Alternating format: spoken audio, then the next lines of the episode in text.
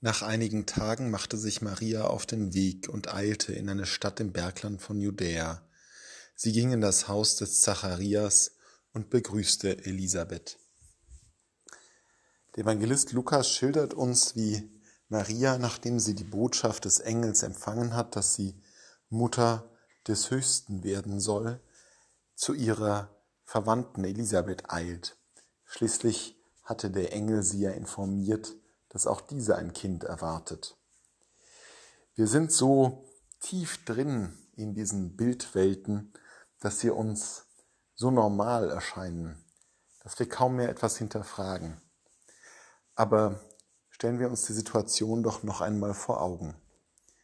Maria ist mit einer Lebenswende konfrontiert, die so phänomenal sich vielleicht nirgendwo jemals in menschlicher Geschichte ereignet hat. Gegen jede natürliche Erfahrung, gegen jede logische Vernunft soll sie Mutter des Erlösers werden.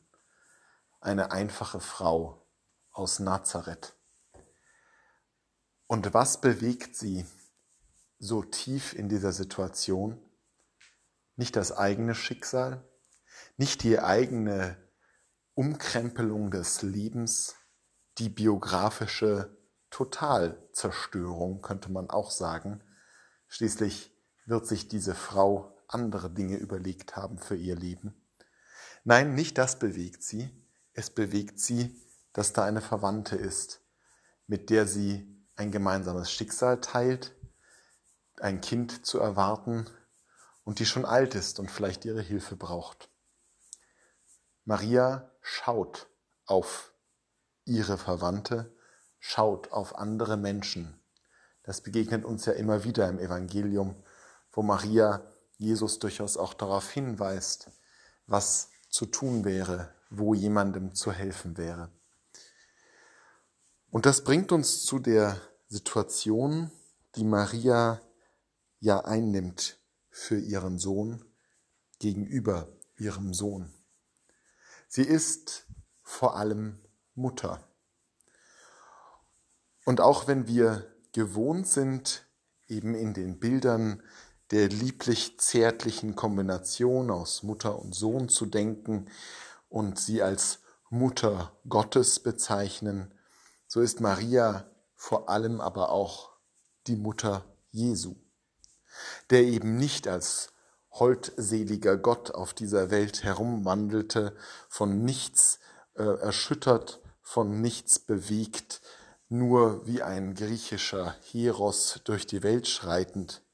Nein, sie ist die Mutter dieses Kindes, das weint, das ihr Sorgen bereitet, das krank wird, das, wir kennen die Geschichte in Jerusalem, einfach mal wegläuft, das ihr vermutlich auch Ärger macht, das ihr ganzes Herzblut aufsaugt, wie das nun einmal ist mit Kindern und deren Eltern.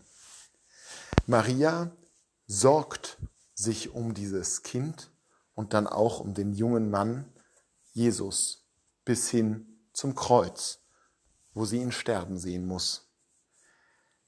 Diese Fürsorge Mariens hat ja einen wesentlichen Einfluss auf Jesus so wie das Verhalten von Eltern prinzipiell auf Kinder großen Einfluss ausübt.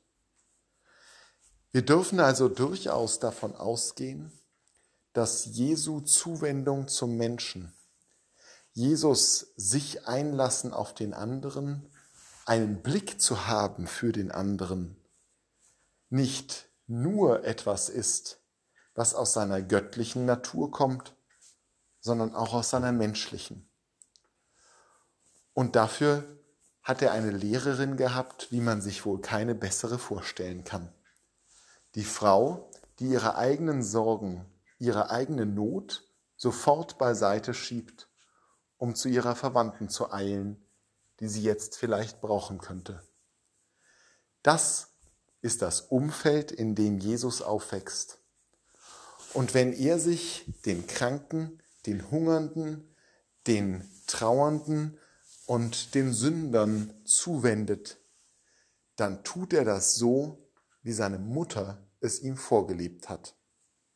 Natürlich auch als der Sohn Gottes, aber eben auch als der Mensch Jesu. Und das ist auf Maria zurückzuführen, die Frau, die bereit war, sich auf jeden sofort einzulassen. Ein wahrlich glänzendes Beispiel für uns Christen.